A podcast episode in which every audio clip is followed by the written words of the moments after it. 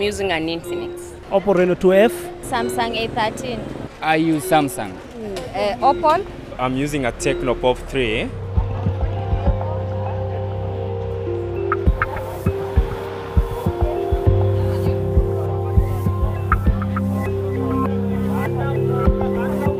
This one is Samsung Galaxy A10s and this one is Itel.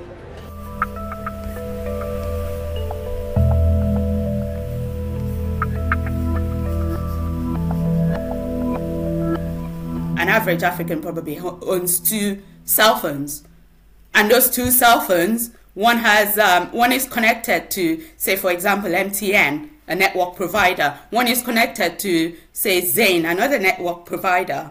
And because of, um, let's say, connectivity issues, on a particular day, the network might be down on a Zain phone, but then it will work on an MTN phone. So, in that sense, it just fits the price point that a lot of Africans are looking for, and it, it fits the needs um, of African uh, African consumers, maybe more so than your more expensive products like the iPhone, for example.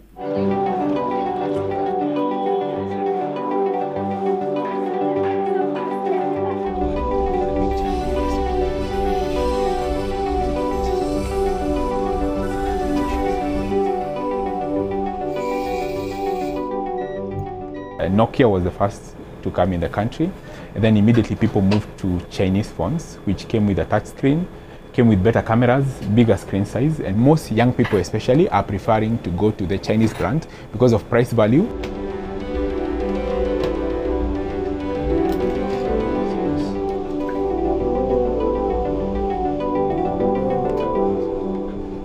Based on my experience, you, you use it for about three years, and then you start facing, facing issues with updates of software and issues of battery changes and the parts are not available. But since it's very affordable, most people prefer to go with the sake of three year, buy a phone, three years you, you dump it and you get another one.